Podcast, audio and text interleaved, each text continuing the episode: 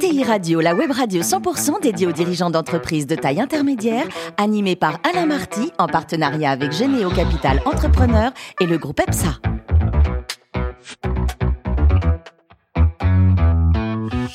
Bonjour à toutes et à tous, bienvenue à bord de ETI Radio. Vous êtes plus de 43 000 dirigeants d'entreprise abonnés à nos podcasts et vous pouvez nous rejoindre sur les réseaux sociaux. À mes côtés, pour co-animer cette émission, François Picard, qui est associé de Généo Capital Entrepreneur. Bonjour François. Bonjour. Ainsi que euh, Antoine de Villepilière, qui est associé également du groupe EPSA. Bonjour Antoine. Bonjour. Alors aujourd'hui, on a le grand plaisir d'accueillir ou de retrouver en tout cas Jean-François Couet, qui est président du groupe euh, Cardam. Bonjour Jean-François. Bonjour Alain. Vous êtes venu voir à bord de ETI Radio il y a 2-3 ans, c'est ça? Absolument. Alors racontez-nous, pour ceux qui ont loupé cette émission, ce qui est pas bien du tout, un peu l'historique du groupe et vos métiers aujourd'hui. Alors Cardam a, a, fêté ses 30 ans cette année, euh, donc qui est un bel âge. On a démarré en 92 en région, euh, ce qu'on voulait faire à l'époque et, se retrouve encore dans notre proposition de valeur aujourd'hui. On veut euh, être euh, une société, des hommes et des femmes, au service d'un immobilier durable et partagé. Ça veut dire quoi? Ça veut dire qu'on travaille sur l'immobilier, sur la matière immobilière pour la transformer avec le moins de dégâts écologiques, je dirais même en trouvant les vertus euh, euh, écologiques euh, au bénéfice de leurs utilisateurs et puis toutes les parties prenantes de l'immeuble. Donc on est sur un sous-jacent euh, formidable parce qu'actuellement on travaille sur euh, les nouveaux modes de travail, comment ça se traduit dans l'espace. On travaille sur la sobriété énergétique. Euh, on travaille sur la digitalisation des bâtiments. On vient de livrer notre premier immeuble smart euh, au Luxembourg. Alors, et on est en train de travailler sur des dossiers euh, aussi en France actuellement, chez AXA, chez Europe Assistance, etc. Et, et ce qui fait que, bah voilà, ça a démarré il y a 30 ans. Pour ma part, je suis depuis 22 ans et aujourd'hui, on est le leader français indépendant de nos métiers, puisque indépendant dans le sens où la société est détenue par ses dirigeants et ses managers. Et donc, c'est autour de 100 millions d'euros, Jean-François, c'est ça le chiffre d'affaires? Ouais, un petit peu plus maintenant. Un petit peu plus pour ouais. 500 personnes, c'est ça, ça ouais. Racontez-nous, il y a pas mal d'actualités et d'enjeux. Hein, L'international, pour vous, par exemple, vous parlez du Luxembourg. Bon, ça, j'allais dire, c'est la banlieue, mais est-ce qu'il y a d'autres projets? Alors, en effet, euh, on a la chance d'être devenu euh, une société de référence, un acteur de place, comme euh, certains aiment à le dire. Euh, on veut devenir une société exemplaire au niveau européen. On veut que Cardam devienne en Europe le champion de ses métiers, comme on a réussi à l'être en France. Et donc ça a démarré, pareil, je, suis très fier pour moi de, ça. C'était presque un rêve d'enfant. Euh, on est devenu allemand à la fin de l'année dernière. Euh, une société a rejoint le groupe Cardam. On a racheté cette société. Le management est en place, se développe, etc. On vient d'acquérir une société en Espagne dans les métiers de l'aménagement de euh, des espaces de travail et on a créé deux filiales au Portugal et au Maroc et c'est pas fini. Donc euh, aujourd'hui on est 500, l'international représente 10% de notre activité et on aimerait que euh, dans les cinq années à venir ça représente peut-être pas la moitié, mais, mais un pourcentage significatif. Voilà. Le ouais. digital, ça a révolutionné votre métier, Jean-François? Ah, c'est en train de le faire. Le digital, c'était zéro employé en 2019 chez Cardam. Aujourd'hui, c'est 70 personnes. 70 personnes. Sur 500, hein Sur 500. Hum. Euh, donc, on a procédé par... Euh, et c'est très, très dur. Alors, rendez-vous bien compte. Un, dans l'immobilier, alors qu'on travaille tous sur nos applis euh, depuis dix ans, dans l'immobilier, on a découvert le monde des applis il y a seulement deux, trois ans. Et on est les premiers issus de l'industrie immobilière à être devenu une entreprise de services numériques qui, par les applis, vous pouvez piloter euh, les installations du bâtiment, euh, offrir des applications servicielles aux collaborateurs dans la perspective d'une meilleure qualité de vie. On a même développé récemment un module euh, d'optimisation des consommations énergétiques en lien avec nos stratégies de développement dans le développement durable et la RSE. C'est un outil d'une puissance absolument incroyable et le monde de l'immobilier s'en est accaparé très tardivement. C'est là, ces dernières années. Et, euh, et, la, et, la, plus grande difficulté, en fait, c'est de, de faire en, en, sorte que les gens de l'IT et les gens de l'immobilier s'entendent. Mmh. Et de se faire comprennent. tomber les et s'entendent, se comprennent, et de faire tomber les frontières entre ces deux mondes qui, euh, un peu comme l'architecte et l'aménageur intérieur, bah, ils travaillent sur les mêmes objets, mais ils se comprennent pas. Mm. Et c'est toute la l'enjeu de Cardam, c'est de faire euh, collaborer, euh, travailler les femmes et les hommes du, de Cardam et nos maîtres d'ouvrage euh, pour voilà fédérer tout ça. C'est en Europe, quoi. En, France, voilà, en France, en France et en, Europe, également. Le développement durable. Pour vous, ça y est, vous y êtes à fond la caisse. Hein. À fond la caisse, oui. Et puis on a, alors pour dire vrai, on était un petit peu, un petit peu suiveur sur le sujet. Et puis on se rendait pas bien compte de ce qu'on faisait. Aujourd'hui, il y a des choses qu'on fait qu'on fait bien. On sait euh, produire des schémas programmatiques et stratégiques euh, de décarbonation pour le compte de, de, portefeuilles d'immeubles, de, grands maîtres d'ouvrage. On sait concevoir des bâtiments qui, évidemment, respectent la réglementation. C'est un lieu commun de le dire, mais enfin, il faut quand même le faire. Et euh, réglementation de plus en plus contraignante.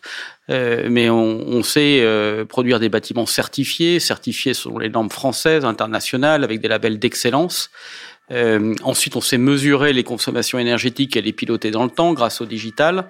On sait euh, voilà faire énormément de choses. Ce qu'on sait pas faire, ce qu'on ne savait pas faire jusqu'à ce qu'on s'engage et, qu'on accélère cette année, c'est fédérer tout ça au bénéfice d'une offre intégrée et qui va permettre à nos clients de dépasser leurs attentes, dépasser leurs objectifs. Et ça, aujourd'hui, le développement durable et, et la RSE et l'innovation, parce que tout ça va ensemble, c'est sur les 500, on a, alors d'abord c'est l'affaire de tous, donc tout le monde s'en occupe.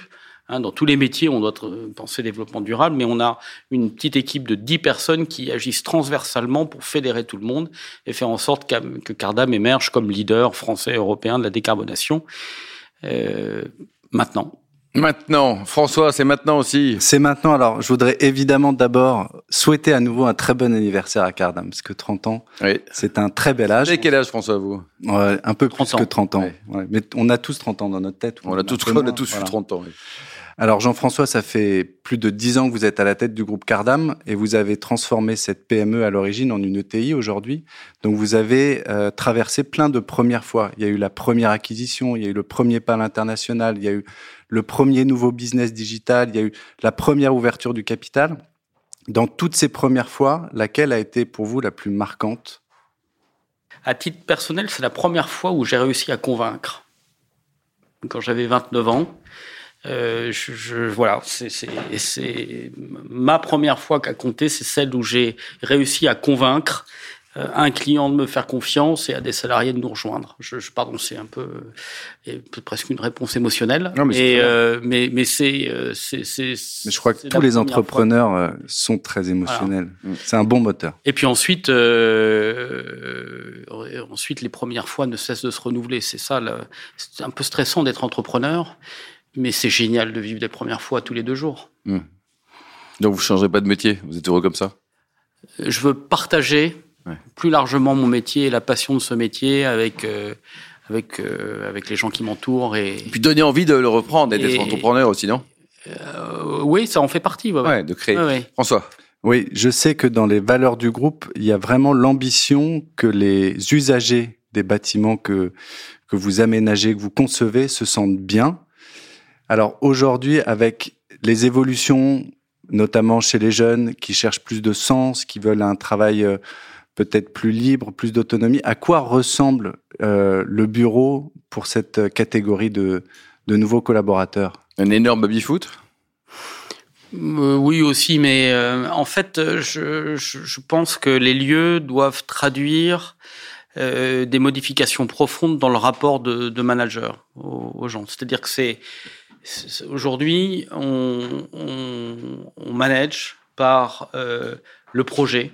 Mmh. On essaie de faire partager le plus largement possible la confiance. Euh, je crois fondamentalement dans les liens de confiance. C'est-à-dire que euh, j'essaie de me l'appliquer euh, à moi-même et puis aux autres. C'est-à-dire que je, lorsque je rencontre quelqu'un, je lui fais d'abord confiance et je lui dis. Et, et, et ça veut dire qu'ensuite, si les gens croient dans leur projet et qu'on leur fait confiance, alors on va ensuite organiser l'entreprise et les locaux pour euh, permettre que tout ça, tout ça arrive, toute cette émulsion, toute cette dynamique, euh, dynamique de confiance et d'enthousiasme se crée dans des locaux où euh, bah, le partage, la technologie, le bien-être, la qualité, ensuite va se traduire par des qualités de climatisation, par la, un baby-foot, par une cafette, un rooftop, euh, etc. Mais ça, ce sont les outils, quoi. C'est l'accompagnement. Voilà, c'est l'accompagnement. Et le DRH, il fait quoi dans tout ça là? C'est intéressant, le DRH. il, il va devenir quoi le DRH dans une entreprise? Euh, Le DRH, c'est notre partenaire dans l'immobilier. Euh, c'est notre euh, tout premier partenaire. C'est-à-dire que maintenant, chaque fois qu'on adresse un projet immobilier, on va on va l'adresser sous l'angle de la transformation, la transformation euh, managériale entre autres, mais la transformation également dans la pratique quotidienne du, du travail. Donc il y a pas pratiquement plus un projet dans lequel le DRH, la DRH, voire ne sont pas concernés, impliqués. Puis on va adresser avec eux des problématiques fondamentales dès le départ de nos projets. C'est comment est-ce qu'on rend euh, l'entreprise plus attrayante par le lieu. Euh, le lieu façonne l'esprit. Et, et, et, si le DRH veut attirer, garder ses talents et, et les emmener dans le sens de l'entreprise, ben, il faut que les lieux correspondent à ça. Antoine, le lieu façonne l'esprit, là. Je sens dubitatif. Réfléchissez, là. Mais la phrase est de moi. Euh... ah oui, là au-dessus, Antoine. Alors oui. Euh, non, une question sur euh, la, la, transition euh, énergétique et environnementale. On en parle souvent ici, et on n'est pas d'ailleurs les seuls à en parler souvent. en ce moment, ça se généralise. On, on, sait qu'un des leviers pour pour la France et pour l'ensemble des pays, d'ailleurs c'est commun à, tous les pays, c'est la rénovation thermique des bâtiments. Euh, Vous, les bâtiments, c'est quelque chose que vous côtoyez euh, au quotidien. Euh, Aujourd'hui, il y a le levier innovation, la, la, manière dont on les construit, dont on les mmh. articule. Il y a le levier usage, la manière dont les gens se comportent aussi dans les bâtiments. Est-ce mmh. que vous jouez sur les deux? Euh, Comment vous voyez l'articulation entre ces deux leviers? Bonne question. Ben, on joue sur les deux. C'est-à-dire qu'en fait, euh, lorsqu'on construit un bâtiment, euh, enfin, on va essayer de. Et là, on a, par exemple, dans notre équipe R&D, on est en train de travailler sur des dispositifs constructifs qui réduisent la quantité de béton. On est en train de travailler sur euh, l'impression euh, béton 3D euh, pour aider les entreprises, mais les majors, hein, certains majors, à, à, à concevoir et à livrer des bâtiments dans ce sens-là. On est en train de travailler sur le chantier vert euh, aussi. C'est-à-dire qu'aujourd'hui, je suis en train de livrer le siège Europe de WPP, là, on est en train de le faire. Euh, on a qualifié les produits pour qu'ils soient euh, recyclables et tous les déchets sont triés et euh, orientés vers une filière de réemploi. C'est un coût considérable hein, sur un projet de 20 millions, c'est plusieurs centaines de milliers d'euros d'efforts. De, de, euh, de tri en plus. Et ensuite, bien naturellement, sur les usages, bah, il faut euh, plus qu'il faut. Moi, je suis pour le bâtiment sans climatisation et sans chauffage. Et on est en train de travailler sur un projet euh, qui ne climatise plus et qui ne chauffe plus. Et enfin, l'ultime solution pour être vertueux en matière de développement durable, c'est plus construire. Non, non, mais plus je... avoir de salariés non plus. Et... C'est de ne plus construire. Non, mais je suis absolument sérieux sur le sujet. Il faut qu'on réutilise au maximum l'existant, qu'on arrête de faire des boîtes jetables au bout de 10 ans, hein, parce qu'en France, on a quand même cette grande capacité. On critique toujours les Américains parce qu'ils construisent des trucs qui s'écroulent au bout de 10 ou 15 ans. Euh, J'exagère. Mais en France, on fait pareil. Il faut qu'on construise durablement et qu'on allonge les cycles de vie des bâtiments existants et qu'on arrête de construire des boîtes qui s'effondrent au bout de 10 ou 15 ans. Et euh, donc, euh, voilà. Et ensuite, sur les usages du bâtiment, bah, euh, oui, mais je pense que là-dessus, les jeunes générations euh, sont hyper sensibles à ça. Antoine? Alors une autre question et cette fois sur le développement international. Euh, donc vous parliez tout à l'heure de votre de vos premières fois et il y a eu effectivement des, le premier pays puis un autre puis un autre. quand on s'étend international, est-ce que les les principales barrières à l'entrée dans les pays sont, sont les mêmes? Est-ce que la procédure est facilement réplicable? Ou est-ce que la spécificité, des, la spécificité pardon, des, pays fait que le principal frein, ça va être différent en Allemagne, en Espagne euh, et, dans les autres pays où vous, avez, vous êtes implanté? Euh, Je dirais qu'en Europe, alors euh, l'Europe est un, est un terrain de jeu génial pour apprendre à grandir à l'international parce qu'on est tout près les uns des autres sincèrement, il y a un sentiment européen qui est euh, qui est là, qui est mmh. vraiment là. On a une monnaie aussi. Ça euh, aussi. On a une monnaie. On a euh, une réglementation qui favorise les échanges intra euh, euh, européens. donc tout ça sont des facteurs facilitants. Ensuite, il faut ce dont je me suis aperçu, c'est que les barrières culturelles étaient bien plus importante euh, qu'on ne pouvait l'imaginer. C'est étonnant. On peut, on peut rater un deal en Hollande ou en Espagne simplement parce qu'on a on n'a pas compris comment ça marchait. On n'a pas compris comment qu quels étaient leurs ressorts. Fabius disait un Allemand c'est pas un Français qui parle notre langue, je crois de moi. Hein. Euh, oui, je crois que ça ressemblait à ça quoi. Et donc euh, et donc les barrières sont essentiellement là. Euh, le reste c'est technique. Le reste, c'est facile. Jean-François, Cardam dans 10 ans, c'est quoi? Parce qu'on vous invite là, 30 ans, c'est génial. 10 ans, c'est On va vous inviter avant quand même, mais dans 10 ans, c'est quoi? C'est le leader européen euh, de l'immobilier durable au bénéfice de ses usagers, avec euh, des actions majeures, probantes et, et démontrant de nos savoir-faire en matière de sobriété énergétique. Bon, alors pour terminer, une question quand même vachement plus compliquée. Vous adorez le sport, vous aimez toujours le sport. Hein. Ah, Est-ce qu'on gagne la Coupe du Monde de rugby en 2023 Première question. Deuxième question, en 2024, combien de médailles d'or on va glaner? Non, 15. Non, 15. On note, vous notez tous les deux là, François et Antoine. Merci Jean-François, merci François et Antoine merci aussi. Alain, merci de François et merci, On se retrouve la semaine prochaine à 14h précise pour une nouvelle émission. L'invité de la semaine de ETI Radio, une production B2B Radio.tv en partenariat avec Généo Capital Entrepreneur et le groupe EPSA.